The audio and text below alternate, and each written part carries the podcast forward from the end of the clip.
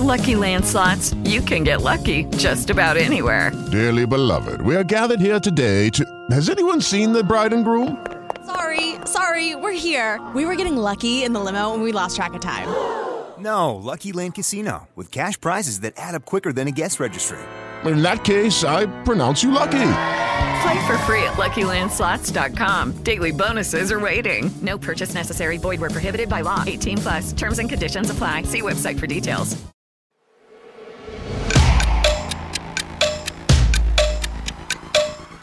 Olá, eu sou o Márcio Miranda e esse é o 15 Minutos, podcast da redação da Gazeta do Povo.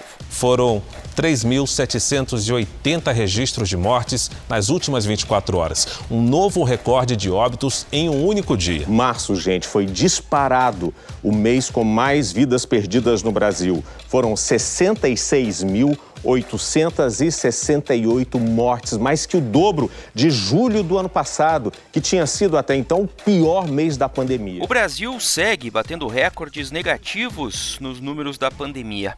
O último dia do mês de março, por exemplo, registrou quase 4 mil mortes causadas pela Covid-19 no país. O Brasil mais uma vez bateu recorde no número de óbitos de Covid-19. Os números foram divulgados há pouco pelo Conselho Nacional dos Secretários Estaduais de Saúde. Alcançamos hoje, nesta quarta-feira, 3.869 mortes registradas em 24 horas. 90.638 novos casos registrados de ontem para hoje. É disparado o pior momento da pandemia. Muita gente está angustiada. Até onde isso vai piorar antes de, espera-se, melhorar? E mais do que isso, o que pode ser feito para evitar uma tragédia ainda maior?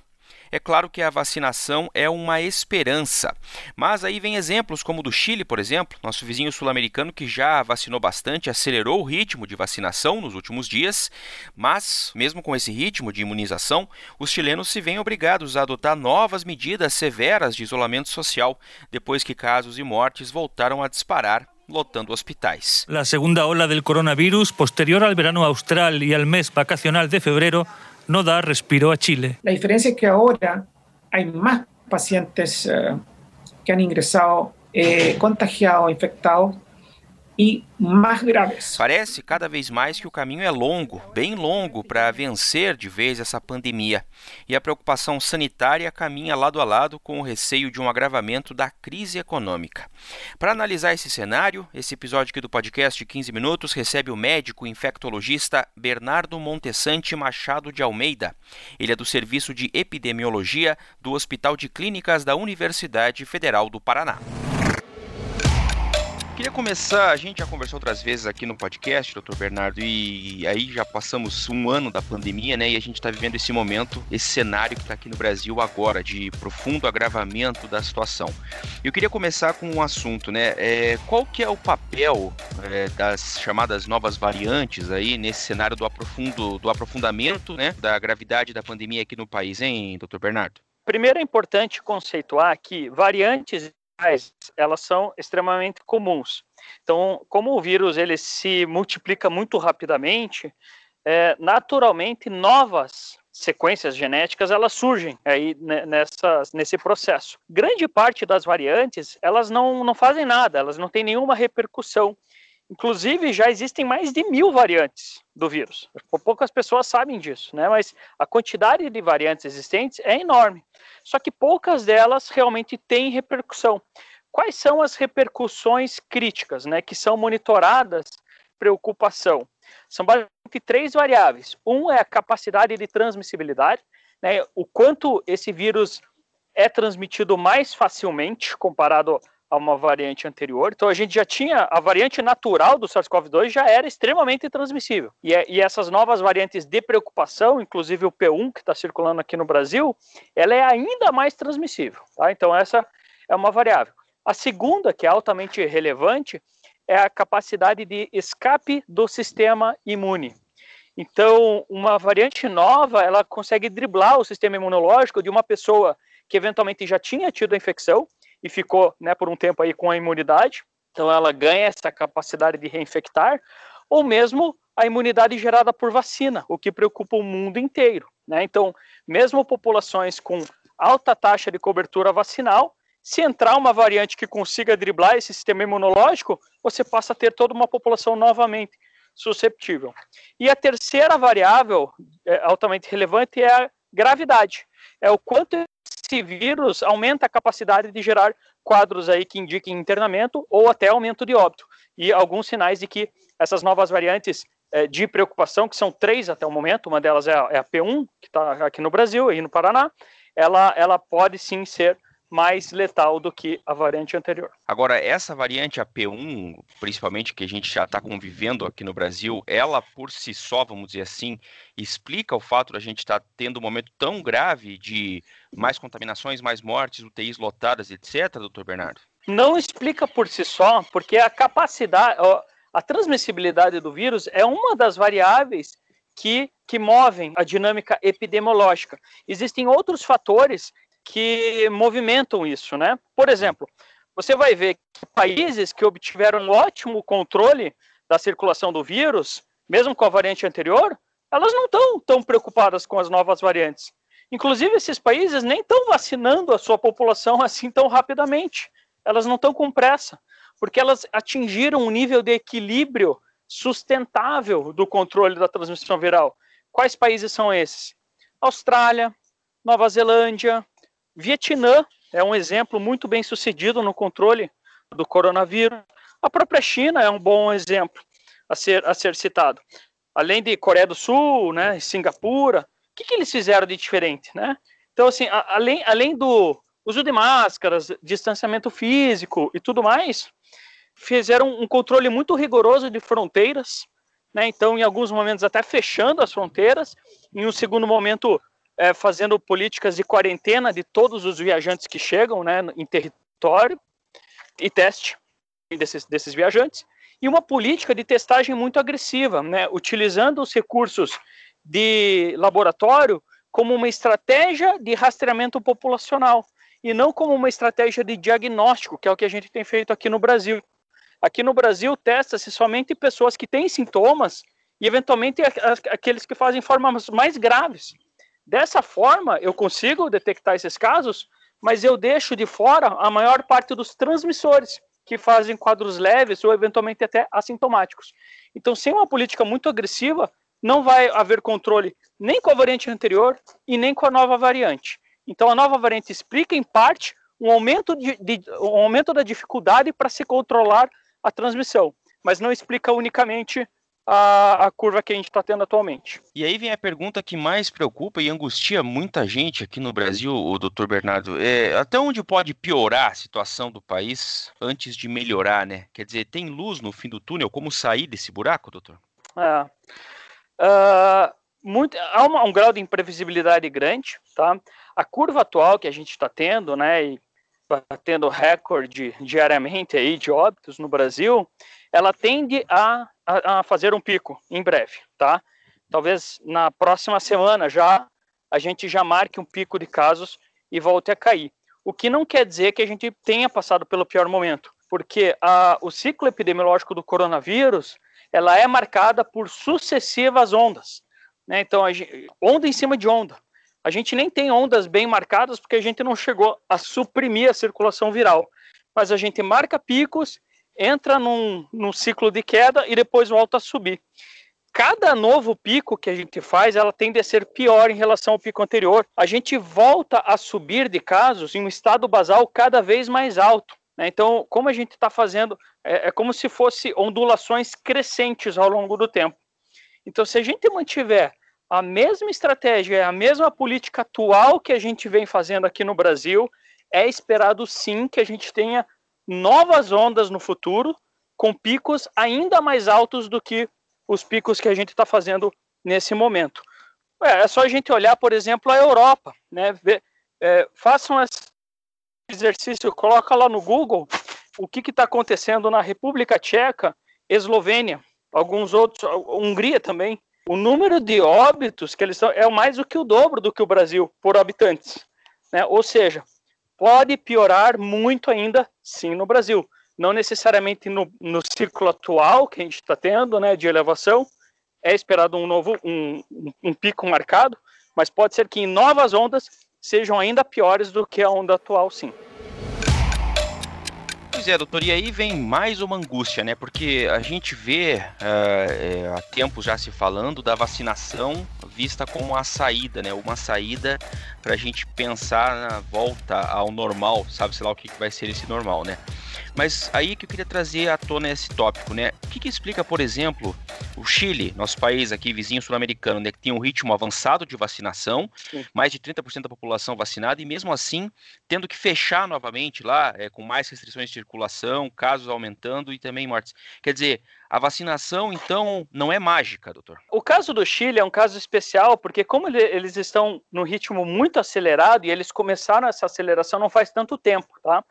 Ainda não deu tempo de se avaliar o impacto da vacinação. Né? Como a gente tem a eficácia da vacina, principalmente o Coronavac, é a principal vacina que eles estão utilizando lá, o que é bom, porque a gente vai ter aí é, um país né, fazendo uma vacinação em larga mais rápida que o Brasil, a gente vai poder fazer essa avaliação. Mas como a, a eficácia, ela só se dá, a garantia, né, após, torno aí de 28 dias após a segunda dose da vacinação, não deu tempo ainda.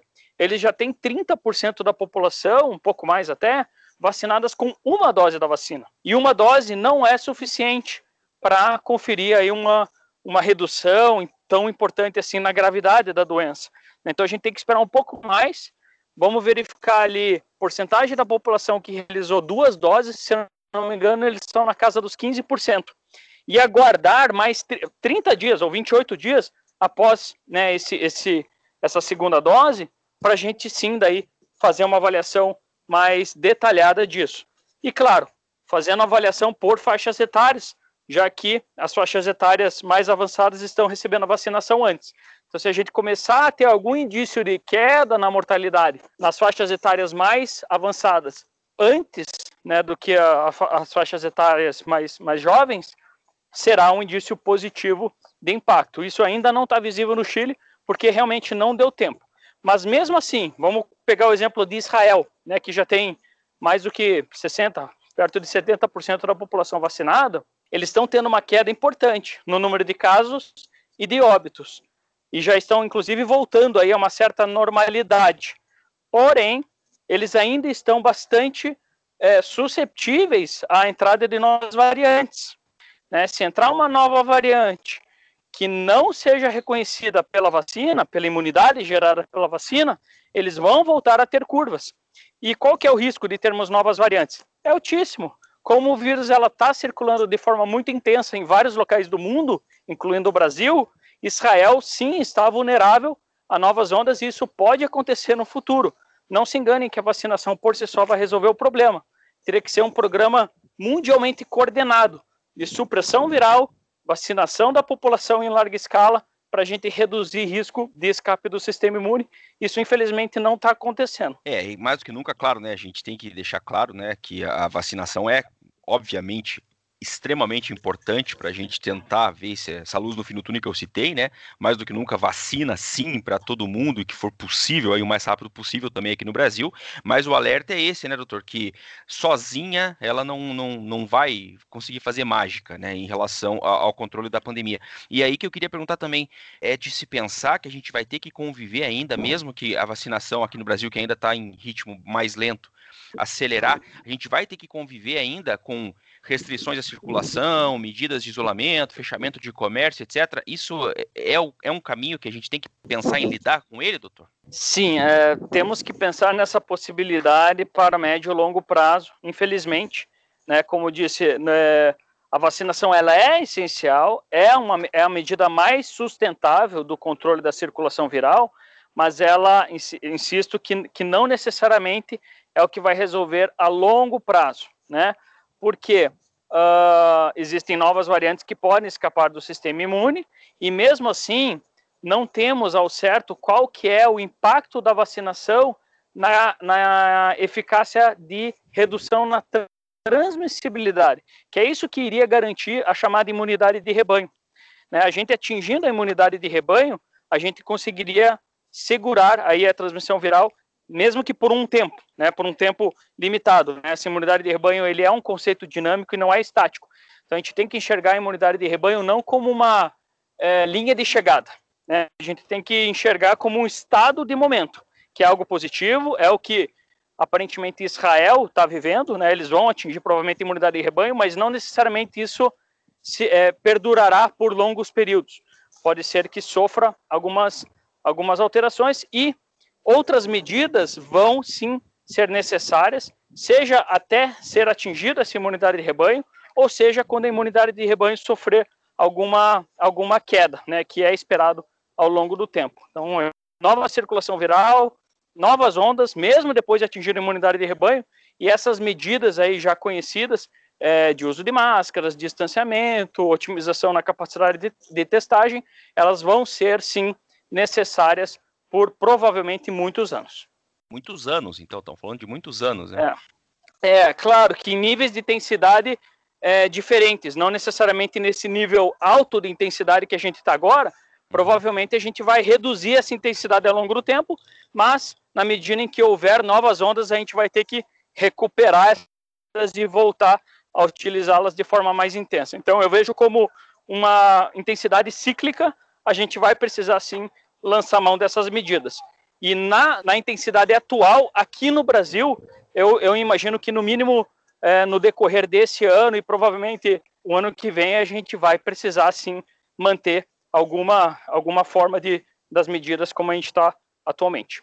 Pois é. Bom, ficamos na esperança de que as coisas melhorem. Doutor Bernardo, obrigado por participar de mais esse episódio aqui do podcast e até uma próxima. Imagina, Márcio, à disposição. Um abraço a todos. Ponto final neste episódio do podcast 15 Minutos da Gazeta do Povo. Na abertura do episódio de hoje, você ouviu trechos de telejornais da TV Globo, da TV Record e também da CNN Brasil, além de um áudio retirado de reportagem da Deutsche Welle espanhol, disponível no canal da emissora no YouTube.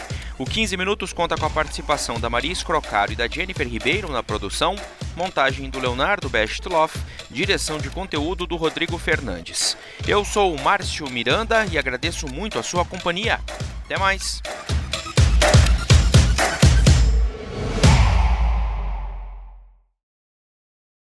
With Lucky Land slots, you can get lucky just about anywhere. Dearly beloved, we are gathered here today to. Has anyone seen the bride and groom?